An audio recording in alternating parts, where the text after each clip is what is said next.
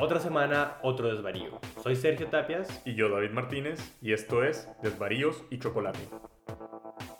Vamos al castellano, loco, al español. Ahí está, volvemos ahorita al español. Eh. Latino, Eh. Eso, eso se trata. Eso se trata, gente. Y sí. Acariciar un gato como Tony Montana. Eso está. Eh, bueno, pero ahorita Sergio, Sergio. Lo, he, lo he escuchado muy callado. No, pues es que Chan, chan, es pasa, pasa, Tírate pasa una mucho. data, tírate una data, Sergio. Pasa en esto que cuando el invitado no lo conozco yo y tienen historias en común, es como yo, ok, yo opino y como que miro de lejitos. Claro. Pero ya, ya de lejos, yo me acuerdo una vez eh, cuando vi a Harmonies por primera vez y como man. usted se dio cuenta que yo vi y que conocía, pero no conocía a ¿Cómo fue esa historia? Una vez yo estaba muy, muy tranquilo y un amigo me dice, no, mira, vamos a grabar una live session de una banda que se llama Malflash, que ya no existe. Y yo, bueno, dale, ¿Qué vamos. Malflash? Bueno, fuimos a grabar, no sé qué, toda la onda, y estaban ellos ahí como afuera del estudio. Sí.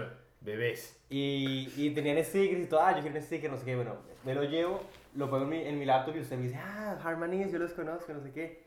Y de ahí como que, bueno, no supe mucho de Harmonies, me fui un tiempo a México y todo esto. Ah, mira. Y después vuelvo y, y le digo a él desde el principio de este año, hey, tenemos que ir a un concierto de Harmonies. Bueno, vamos, tal, van a tocar gratis al lado. Bueno, tal. Nunca, nunca pudimos ir. No. Pasaba algo, siempre. Bueno, la fecha definitiva, tal día nos vamos a ver. Él se va a Mendoza. No. No, siempre pasaba, siempre, siempre, siempre. Entonces nada, le dije ahorita a mi amigo de Guatemala, hey, va a venir una banda de Canadá, hay que verlos. Mi amigo, no, pero ¿cómo así? ¿Cómo se llama? No sé qué. Yo, no, es que tienes que verlos, se llaman Harmonies. ¿Y a dónde vienen o qué? ¿Cómo así? No, vienen a la casa. Y, no, pero van a tocar. le vendí. No, y, pues. y nada, fue todo un background para poder traerlos. Y yo le decía, a él, no, pero invitemos a Harmonies. Ya que nunca los pudimos ver en vivo, pues que Claro. vengan a nosotros. Obvio. Claro, claro. Y en ese momento dije, bueno, pues le voy a preguntar a Dani a ver si Obvio. está todo man. bien. Claro y que sí. me acuerdo que te dije, y, men, si quieres pasa, tomamos unas birras, estás en esto.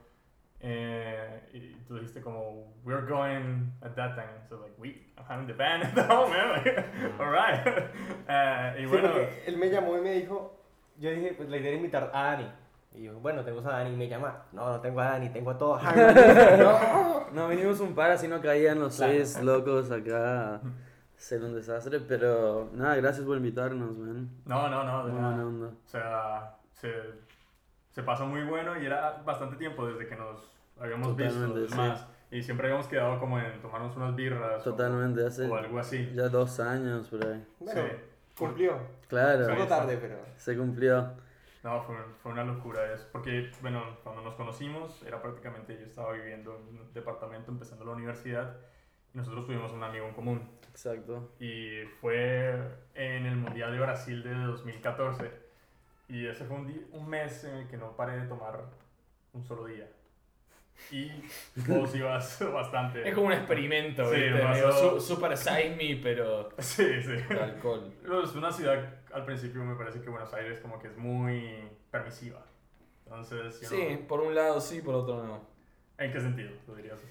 Y, os- perdón, no me quiero ir para ningún lado extremo con nada de esto, pero hay una falsa ilusión de que Argentina es la tierra de la libertad latinoamericana, bla, Sí. bla, bla, y las pelotas. Tipo, ¿No te parece? O sea, sí, me parece, o sea, hay cosas en las que sí, permisivo, eh, aguante la joda, la pipa, la farra, eh, sí, vamos acá a los bares, vamos acá para lo otro, joda arriba hasta las 3 de la mañana. Eso sí, por un lado, pero es tipo, es... eh, por otro lado, hay una derecha argentina oculta que eh, no está visibilizada porque los medios más grandes son esa derecha. Sí. Y yo te lo digo esto, porque yo no voté tipo a ningún gobierno ni de izquierda ni de derecha, Sí. totalmente neutral. Pero hay unas fuerzas este, de derecha argentina fuertes que siempre estuvieron y que siguen estando hasta el día de hoy. Vos vas a una escuela primaria en la Argentina y a los pibes le hacen como ejercicio de como de recreación de la época colonial, les pintan la cara de negro, hacen blackface, Claro. hacen blackface, los pibes hasta el día de hoy. Algo que ya era racista en 1870 en Estados Claro. Unidos, lo siguen haciendo hoy los pibes. Y por eso les pregunta a un niño argentino a su madre, mami, ¿por qué no hubieron negros en la Argentina? Y la madre dice, nunca hubieron. Sí hubieron, solamente que los mataron a todos. Lo mismo Claro. con tipo, bueno, se dice que hubieron nazis. No, no, hubieron nazis. Los hubo, los Argentina. acá. Claro. Sí. Y hay fuerzas Escúchame, ¿se puede fumar porro legalmente en la Argentina? No, No. ¿Se puede abortar legalmente en la Argentina? No. Bueno, entonces, ¿qué tierra paradisíaca liberal estamos hablando? Hay permisividad, pero no es tipo la utopía latinoamericana, europea, intelectual que siempre dicen que es. Yo te digo por, o sea, no viví toda mi vida en Argentina porque me crié afuera en distintos lugares, pero tengo he estudiado mucho la cultura argentina y este y escrito sobre eso y tengo ahí como De pronto, data de eso. perspectiva te ha ayudado a vivir en otro lado. El, Sí, obvio, obvio. de eso. Obvio. ¿Dónde viviste? Eh, Me crié en Virginia y en Sí. Nueva York. ¿Cómo fue ese cambio? ¿Cuándo llegaste, volviste acá a la A los 16 años. Después nací todo- acá, nací acá, a los 11 meses me mudé, a los 16 años volví a vivir acá. ¿Cómo fue ese cambio? Así, ¿Fue muy fuerte o...? Eh, bueno, no sé. Sí, fue fuerte, pero me define como la persona que soy hoy en día. ¿Crees que eso de pronto, no sé, hizo que la, como la relación entre ustedes fuera más amena cuando te, bueno, conociste a Dani? La Sí, de la sí. Pone con Dani tenemos, es raro, es como que nuestras vidas tienen como algunos Cosas. paralelos, puntos en común muy raros, tipo... Como, por ejemplo, El otro día me enteré de una, digo, perdón, esto por decirlo al aire, pero tipo, vos tenés muchos recuerdos de estar en el hospital de chico porque tu mamá estaba enferma. Yo también tengo esos recuerdos, más o menos en la misma edad, tipo, los dos volvimos, vinimos acá a los 16 años, los dos nos fuimos viviendo, fuimos viviendo en distintos lugares fuera de nuestra elección, porque no es que claro. él decidió ir a Miami o ir a Canadá, yo no decidí ir a Virginia, ir a Nueva Claro. York, tipo, Y también, o sea, los dos nos criamos en Norteamérica con familias latinas. Con familias y Cosas latinas. así, que son como Claro. cosas que solo te puedes como es loco entender como con tiene- alguien que lo no, hace. influye en la forma de pensar, más es- volviendo pues acá, ¿no? De una manera más grande, creo. Te identificás, es loco, tipo, pero bueno, este, nada, es la vida, yo soy, o sea, trato de ser auténtico con quien soy, viste, es como que no, no trato de, de vender, este, o sea, soy genuino, digo, soy argentino, pero digamos, tuve una crianza anglosajona, tipo, trato de ser genuino con eso, viste. ¿Crees que eso va de la mano con la música? En el sentido de lo que... Sí, bastante, porque hay un eh, intermedio como, no sé, si te pones a estudiar un poco la tradición de la música, hay intermedios como pueden, yo de la misma forma que en, en Estados Unidos en los años 30 y 40 están las grandes orquestas de jazz de Benny Goodman y de Duke Ellington y de Count Basie y de, de todos estos grandes jazzistas que tenían sus orquestas, sus cantantes, sus canciones, sus poetas que se hacían en un lugar en Nueva York llamado Champagne Alley. Lo mismo estaba pasando en los 30 y en los 40 acá en la Argentina con los Dariensos, los Puglieses y la orquesta de tango, la orquesta típica, el conductor, el compositor, el poeta, el cantante. Era el mismo formato y es como eso, el jazz es muy americano Sí. y el tango es Claro, muy muy, argentino, es lo mismo. Y yo los, los- al haber vivido en ambos lugares y estar inmerso en esas cosas, veo como los paralelismos y ambos tienen cosas afrodescendientes, viste, el blues, el tango también tiene mucho afrodescendiente, se bailaban los burdeles, etc. Este, sí, obvio.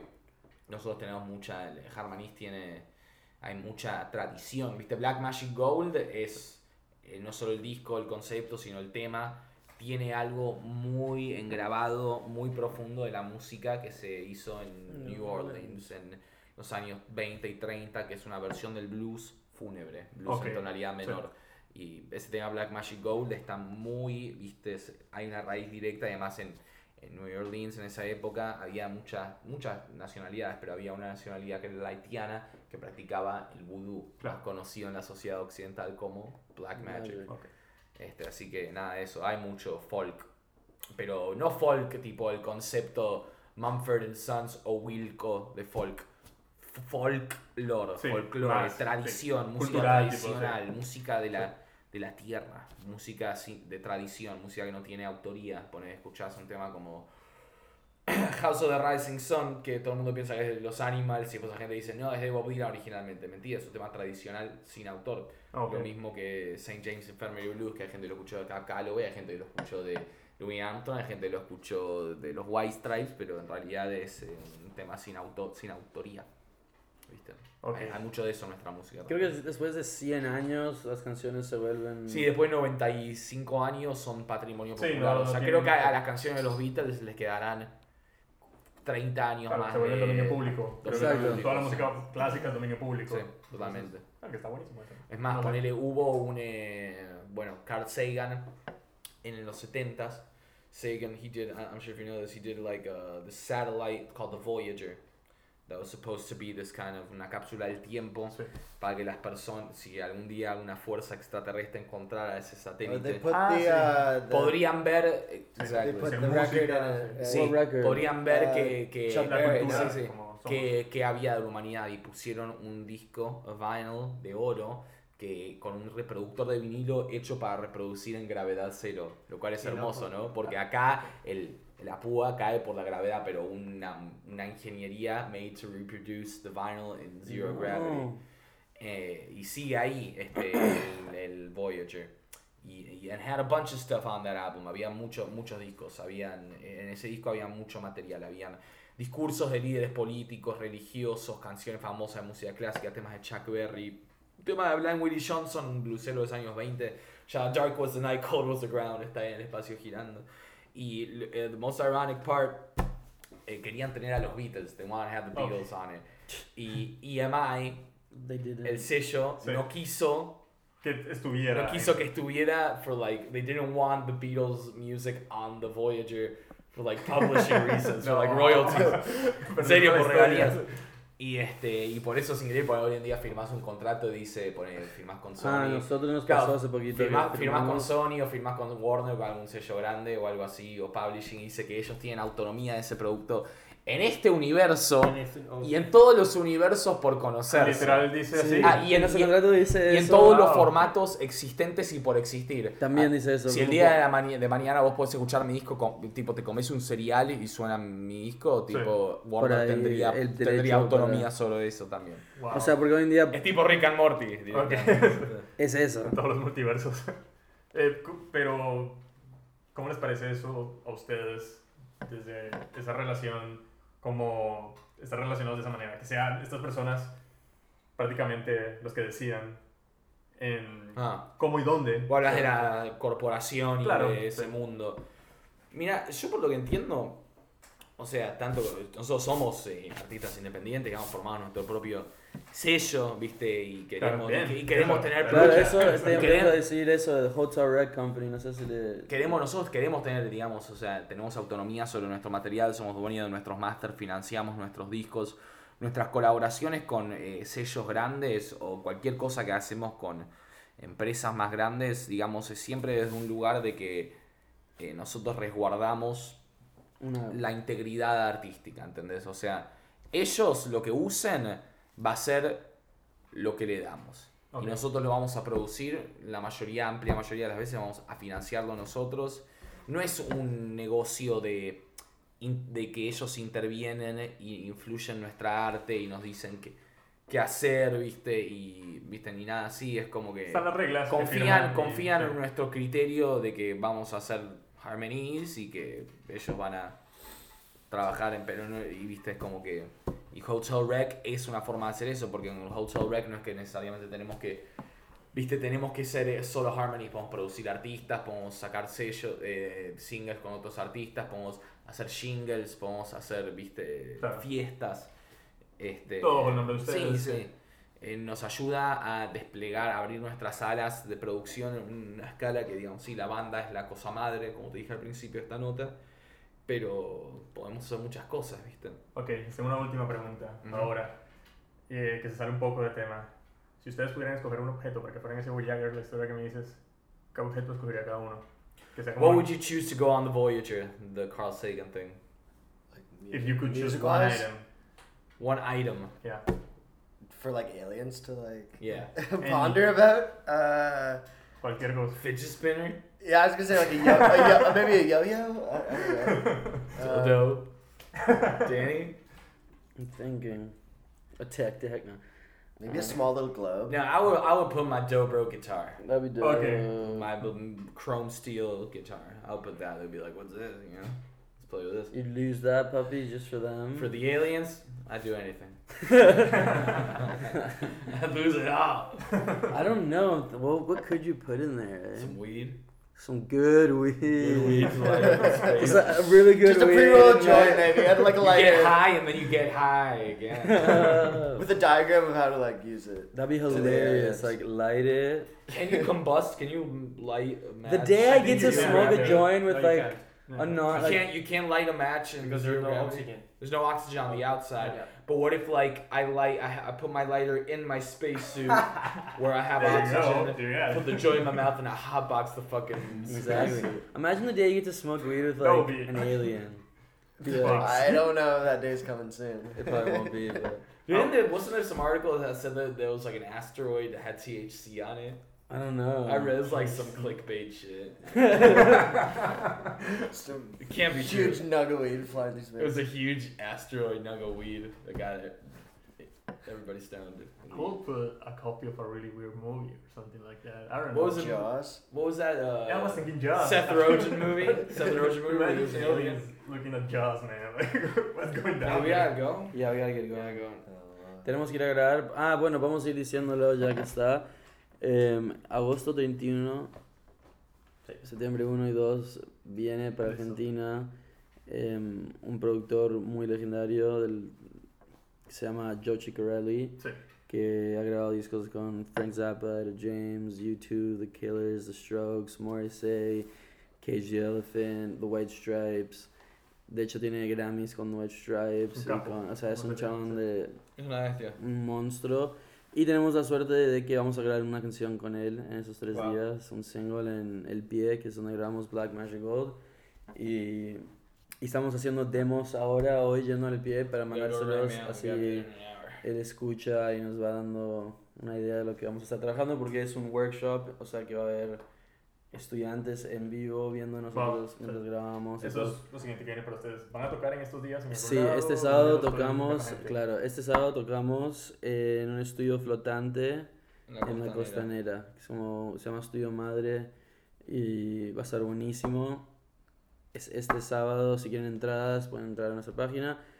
Y después de eso, em, nada, les, o sea, aviso que todos los miércoles empezamos un ciclo en Sí. The Monkeys, que es Guatemala y Scalabrini Ortiz.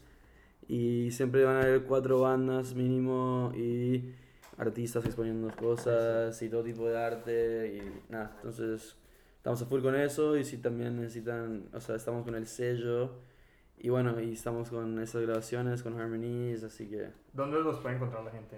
y en todas las redes, estamos en todas, Listo. Spotify, Instagram, en Pero igual Facebook. vamos a poner los links de ustedes y Dale. todo eso. Y no, muchas gracias por estar acá. No, eh, muchas gracias a ustedes. It's our pleasure. Gracias. Thank you guys. you. And yeah, Otra semana. Sí, otra semana, otra varía. Y bueno, casi no hablé, pero bueno.